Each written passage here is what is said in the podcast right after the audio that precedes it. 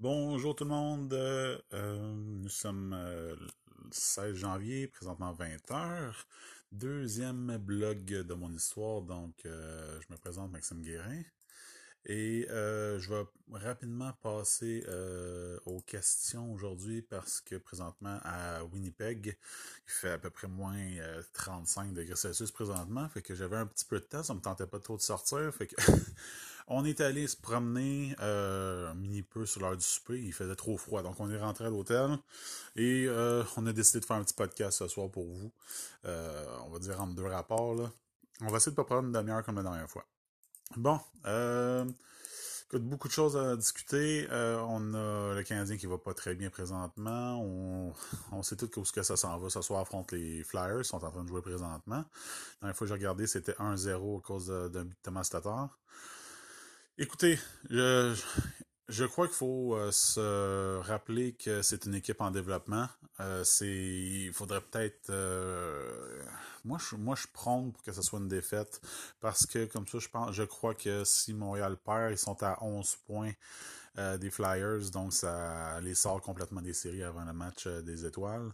Et je crois que c'est c'est bien fait comme ça. Comme ça, Montréal va pouvoir aller euh, liquider des contrats, avoir un petit peu d'argent, un peu plus d'argent parce qu'ils en ont déjà beaucoup, un peu plus d'argent pour réinvestir dans le futur et pas avoir trop de contrats boulets. Et comme ça, ça, ça c'est ça, ça retient rien pour le futur. plusieurs joueurs que je vois quitter euh, soit par l'entremise des transactions ou à la fin de l'année, qui ne donnera pas suite à, d'éventuels contrats. On parle bien sûr de... Hum, écoutez, moi, les joueurs que je liquiderais, qui pourraient rapporter beaucoup avant la date limite des transactions, c'est super simple. Euh, Jeff Petrie. Jeff Petrie a 32 ans, reste encore une autre année à son contrat, 5,5 millions. C'est une aubaine. Si je me rappelle, excusez-moi, je vais ouvrir ma petite page ici. Euh, c'est capable de loader. Ah, l'Internet de notre hôtel est tellement bonne. Euh, Jeff Petrie, c'est ça. J'attends juste d'avoir son point. Euh, encore, encore va encore connaître une excellente saison, une quarantaine de points, 40-45 points. Fait encore, euh, ça fait trois ans qu'il est très, très, très bon offensivement. Et il ne coûte que 5,5 millions. Pour une équipe, et c'est un, très bon patineur. Donc, pour une équipe euh, qui veut faire les séries pour les deux prochaines années, euh, c'est un défenseur très, très, très intéressant. Ensuite, deuxième sur ma liste chez le Canadien, Thomas Tatar. Personnellement, j'aimerais garder Thomas Tatar. Cependant, meilleur, euh, je crois qu'il est le meilleur pointeur du côté du Canadien. Euh, va rapporterait un très très très euh, beau retour. On se rappelle qu'il aurait été acquis dans l'échange de Max Pacioretty au Golden Knights en échange de Thomas Tatar, un deuxième choix, et de Nick Suzuki qui fait très bien à Montréal présentement. Thomas Tatar, c'est simple. La date limite des transactions, c'est un joueur qui fait encore un très bon pointage et qui a encore une belle année de contrat l'année prochaine euh, devant lui et qui produit beaucoup, comme j'ai dit. Donc, euh, et selon ce que j'ai appris entre les lignes, on en parle de plus en plus euh, un peu partout. Peut-être que vous en avez entendu parler. on a deux équipes qui sont vraiment front-runners, qui, en qui auraient déjà euh, sonder l'intérêt. Et on parle des, deux équipes de, l'Alberta, donc euh, les Flames et les Oilers d'Edmonton. Euh, les deux sont dans la liste pour Thomas Tatar, les deux qui sont activement à la recherche d'un ailier de qualité. Et le troisième, troisième joueur, Arthur, excusez-moi ma prononciation, Arthurie Lekonen, qui est pour moi un joueur qui a euh, topé ce qu'on appelle euh, son potentiel. J'adore Arthurie, il fait beaucoup de choses défensivement, mais malheureusement, je crois que euh, offensivement très limité. Va apporter une vingtaine de points, fait les les belles choses défensives. Sauf que je crois que c'est c'est pas comme Joël Armia qu'il fait beaucoup de choses, capable de protéger la rondelle, offensif, défensif. les connaître, je, mon avis personnel, c'est qu'il est très limité. Euh, on peut lui donner quelques, quelques missions défensives. Euh, c'est bien, mais à ce moment-ci, les joueurs de troisième trio, on demande un peu plus d'offensive de leur part. Pas le choix, il faut avoir le part des trois, des trois premiers trios. Euh, Arthur Lukanen pourrait rapporter encore une autre année de contrat, une vingtaine, 25 points, on va dire. pourrait rapporter un choix de deuxième ronde, pourrait rapporter parce que si je me rappelle, le Conan a été, été drafté en deuxième ronde aussi. Donc, pourrait sensiblement rapporter un choix de deuxième ronde, peut-être un peu plus, tout dépendant. Il y a encore 24 ans. Jeff Petrie pourrait rapporter facilement un choix de première ronde.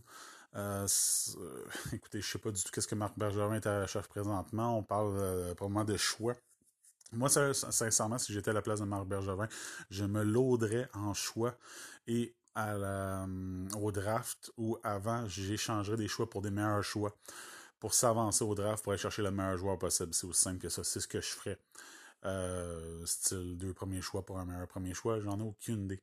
D'une façon ou d'une autre, il faut que le Canadien, s'il ne fait pas le série, il faut qu'il tombe le plus bas possible et qu'il repêche le plus haut possible. C'est aussi simple que ça. Euh, Montréal a besoin d'une nouvelle superstar, euh, d'un nouveau vent de fraîcheur. Et ça doit être soit un ailier, soit un défenseur. C'est aussi simple que ça. C'est pas euh, pour ma part. Euh, et dans le cas de Thomas Tatar, Thomas Tatar pourrait rapporter quand même euh, au minimum un choix de première ronde et encore une autre année d'option, puis il a juste 29 ans. Donc, choix de première ronde et un jeune, un très bon jeune. Euh, écoutez, on pourrait avoir sensiblement ce que Montréal a eu pour Max Pacioretty dans le cas de Thomas Tatar. tout le monde me riait au visage quand je leur disais que Pacioretty vaudrait autant que, que, ce que Montréal a reçu et je les ai fait mentir au moment de l'échange. Donc, Thomas Tatar, capable de, marquer 20-25 buts, apporter 55-60 points. Euh, c'est encore une autre année d'option avec un très bon salaire de 4.8, même si c'est retenu un peu. Euh, euh, si Montréal venait à l'échanger, va apporter un très bon retour. Et le dernier le dernier joueur que je vois qui pourrait partir, c'est Brett Kulak. Malheureusement, ne semble pas être dans les plans. Euh, avec euh, Ben Sherratt et euh, Marco Scandella, qui sont les deux pas exubérants, pas excellents, mais cependant, ça vient stabiliser le côté gauche en attendant d'avoir un bon défenseur gaucher. Et Brett Kulak n'est sincèrement pas la solution. du moins, on semble avoir on, ne semble pas avoir un, avenir. Pourtant, il patine bien, bonne première passe. Cependant, je crois qu'on va tenter de l'échanger du côté de Montréal à la date limite ou maximum euh, au draft l'année prochaine. Donc, euh, pour moi, les quatre qui sont sensibles, c'est vraiment ça. Kulak, Petri, Tatar et Lekonen. Euh, c'est quatre très bons candidats pour se faire échanger. Bon, on va passer aux questions. On va essayer de faire ça plus vite que la dernière fois. Euh, donc, euh, j'ai ici des questions. Monsieur Delaurier qui demande, euh, selon moi, est-ce que Montréal prépare quelque chose en vue du repêchage qui est à Montréal cette année pour faire plaisir aux partisans?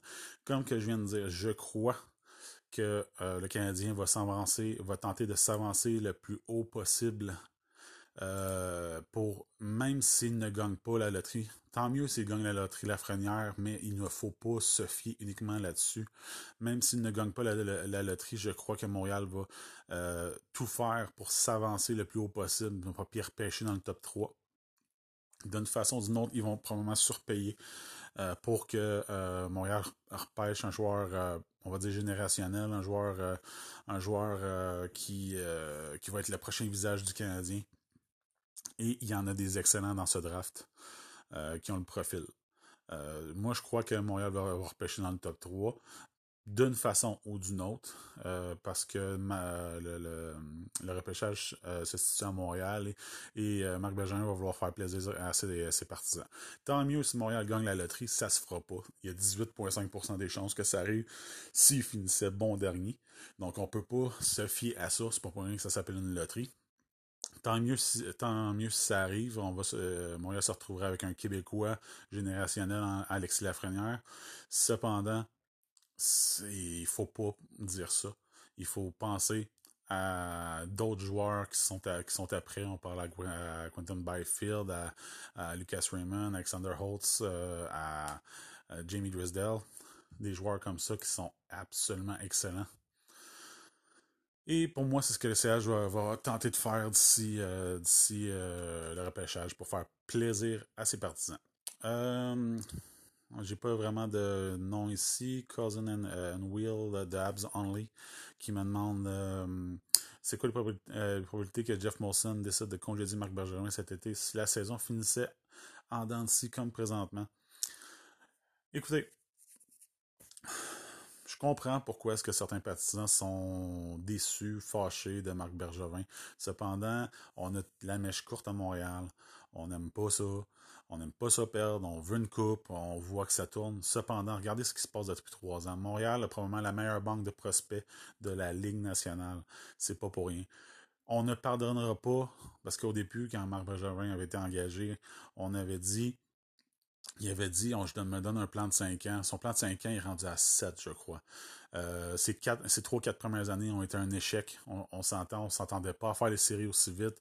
Euh, je crois qu'il a, été, excusez l'expression, qui a été pogné les culottes à terre. Euh, je crois qu'il a voulu donner la meilleure, la meilleure chance possible à son équipe. Et malheureusement, on a dû repêcher Soso. Mais depuis trois ans, Marc Bergevin a très bien euh, drafté. On parle qu'il a fait euh, beaucoup plus confiance à Trevor Timmons, qui a eu un peu plus le dernier mot. Et on voit qu'est-ce qui se passe. Je crois que Marc Bergevin mérite mérite une autre chance, au moins pour une autre année, voir qu'est-ce que cet été va nous amener. Et après ça, on le jugera. Parce que, à armes à Montréal, on veut un directeur général qui parle français, qui soit bilingue 100%. Et euh, je suis désolé, mais euh, nommez-moi les candidats qui seraient directeurs général, qui ont les contacts, qui sont directeurs général émérites. Parce que Marc Bergevin, même si euh, pas, ça fait pas l'unanimité parmi les partisans, a une très bonne feuille de route niveau, niveau échange. la plupart de ces la, majorité de ces échanges, il les a gagnés et haut la main. très bonne fiche. Dans ses négociations de contrat, très bon. Ne bouge peut-être pas assez pour plusieurs. Cependant, une très bonne fiche. Euh, si, on est, si on veut congédier Marc Bergevin, il faut avoir une idée déjà en tête de qui qu'on, par qui qu'on le remplacerait. On peut nommer, euh, faut nommer les Patrick Roy, les, les, les, les, les Brisebois qui sont à, Brisebois qui sera pas Tampa Bay, là, mais, euh, les rois, les peu importe que, que, vous pensez, là, il faut encore qu'ils acceptent de venir ici puis qu'il y a les, les contacts et les contacts dans la ligne nationale, c'est ce qui fait la différence. Bergevin les a. Donc, si vous voulez le congédier, il faut que vous sachiez déjà par qui le remplacer. Et présentement, je ne crois pas qu'il y a meilleur candidat pour l'instant sur le marché. Claude Julien, c'est autre chose. Malheureusement, je crois que euh, les fans euh, vont finalement finir par le mettre dehors et où, lui va quitter en fin de saison parce qu'il va vouloir gagner et, et, il ne sera pas prêt à participer à une reconstruction. Il veut une équipe qui soit compétitive dans le moment. Et malheureusement, c'est un coach émérite. Il mérite le mieux, mais je ne crois pas que la situation à Montréal soit parfaite pour lui. Donc, je crois qu'à la fin de la saison, pour, pour Claude Julien, ce sera la, fin. Euh, donc, les probabilités, je vais mettre à 40% maximum. 40% des chances que Monson mette euh, Marc Béjavin dehors à la fin de la saison. Pas plus que ça. Prochaine question qui vient de Bernie, Bernie, Bernie. Bernie Boy. Qu'est-ce qui se passait avec Domi cette année? Est-il toujours heureux à Montréal? Oui, je crois que Max Domi est encore heureux à Montréal. Euh, je crois qu'il y a de la difficulté à faire avec sa popularité parce qu'il a tellement été bon l'année dernière que ça y a apporté un paquet de choses hors glace. On sait tous que Max Domi est extrêmement talentueux. On le sait tous euh, que c'est le fait que c'est le fait le fils à Ty Domi. Euh, on sait tous qu'il a un tempérament bouillant. Cependant, c'est le genre de joueur qu'on aime avoir à Montréal. Talentueux, fougueux, euh, monde de l'émotion. Euh, je crois qu'on est prêt à faire avec ses Léo et ses bas. Euh, dans le cas de, de Max Domi. est-ce qu'il est heureux à Montréal? Je crois qu'il est absolument parfaitement heureux à Montréal. Mais est-ce que Montréal va vouloir le garder? C'est là la question. Ensuite, euh, Monsieur Malenfant, David Malenfant qui me demande, à part Alexis Lafrenière, quels seraient les trois prospects intéressants pour le siège au prochain repêchage et pourquoi? Ah, écoutez, je vous dirais que le top 8 de ce repêchage-là est assez. Euh, c'est un, très haut repêchage derrière Alexis Lafrenière. Je veux dire, le, premier, ça va être Alexis Lafrenière, tout le monde le sait. Et après ça, d'après moi, ça va être selon les besoins parce que les talents sont là. On n'a pas de gros, gros joueurs à part Quentin Byfield, qui est un centre que je crois pas personnellement que Montréal a besoin parce qu'il y a beaucoup de joueurs de centre à Montréal. Mais si, si le Canadien repêche top 3, c'est simple pour moi, il s'appelle Jamie Dresdell. Pourquoi? Défenseur générationnel. C'est un défenseur qui va euh, être un top 2 dans la Ligue nationale, un défenseur de première paire qui va euh, faire une soixantaine de points par année facilement. C'est pas un Eric Carlson, c'est un défenseur complet, complet, complet. C'est pas un défenseur de 80 points, c'est un défenseur de 60 qui, fait tout, tout, tous les, petits détails sur une glace. C'est un leader.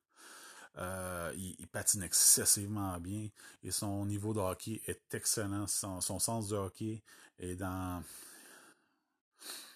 je, vous dirais, dans le top 10 de, ce que j'ai vu cette année euh, des joueurs. Euh, il a une très bonne saison. Je pense, je pense pas que sa saison reflète ce qu'il est capable de donner présentement. Je pense que quoi, une trentaine de points en 25 ou 27 matchs. Mais je pense qu'il est capable de faire beaucoup, beaucoup mieux. Et présentement, 5 euh, pieds 11, 175 livres. Cependant, il va taper environ 6 pieds 185 livres, ce qui est pour moi une grandeur idéale pour un défenseur offensif dans la ligne nationale d'aujourd'hui. Euh, c'est aussi simple. Pour moi, si le Canadien repêche top 3, Jamie Dresdell, c'est le meilleur défenseur disponible à ce draft-là.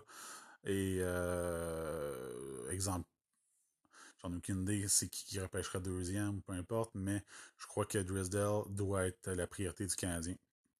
C'est le prochain défenseur numéro 1 de Montréal. C'est aussi simple que ça. Prochaine question. Euh... Quels sont. Ah, écoute, J'écoute euh, euh, Monsieur Malenfant qui me demande si j'entends des bruits à travers la ligne nationale. J'en entends à, tous les deux jours, excusez-moi, parce que j'ai quand même un emploi pour la, la, la, ligne américaine de hockey.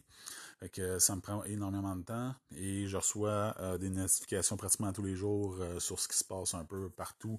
Euh, ce que des, mes, mes, amis, ce que mes contacts, ce que des gens que j'ai côtoyés, des gens que je côtoie tous les jours parce que je, me promène à gauche, à droite en Amérique du Nord. j'ai des informations qu'il faut que je, que, que je trie. et sérieusement, moi, il faut que, disons qu'il faut que je choisis qui quoi prendre et des choses qu'il faut que je crois, des choses qu'il faut que je crois moins. Euh, il y a tellement de choses présentement, des murmures à droite à gauche qu'il faut savoir. Euh, comment je peux dire? Faut savoir donner du poids parce que présentement, euh, vous avez des personnes à droite, à gauche qui font juste partir des rumeurs. Ah, lui devrait partir, lui devrait partir. Les rumeurs que moi j'entends qui sont un peu plus, euh, on va dire, euh, croyables, c'est vraiment du côté de Edmonton et de Calgary qui sont activement à la recherche d'un d'un ailier top 6. Jeff Petrie va probablement, écouter il suscite de l'intérêt. On va voir si Marc Benjamin est, intéressé à le bouger. Mais suscite énormément d'intérêt, ça c'est certain. Euh, et sinon, ce que j'entends, je vous le publie pratiquement immédiatement. Ce que je donne de la valeur, je le publie immédiatement. Donc, euh, pas obligé de me le demander aux 5 minutes. Aussitôt que j'ai l'information, que, je trouve de la valeur, euh, je vais vous la publier. Euh, L'information que j'ai eue aujourd'hui, euh, regardez Minnesota avec Matt Dumba. On verra qu'est-ce qui va se passer, mais possiblement que les deux équipes, que, les deux parties vont probablement faire en sorte de liquider pour aller chercher du futur. Pourtant, Dumba est un excellent défenseur, mais on verra qu'est-ce qui va se passer. Bon, ça va être tout pour aujourd'hui. On est à 20 minutes. Euh, ça va être tout pour aujourd'hui. Ben, je vous dis une très bonne soirée et au plaisir de vous rejaser. Bonne soirée.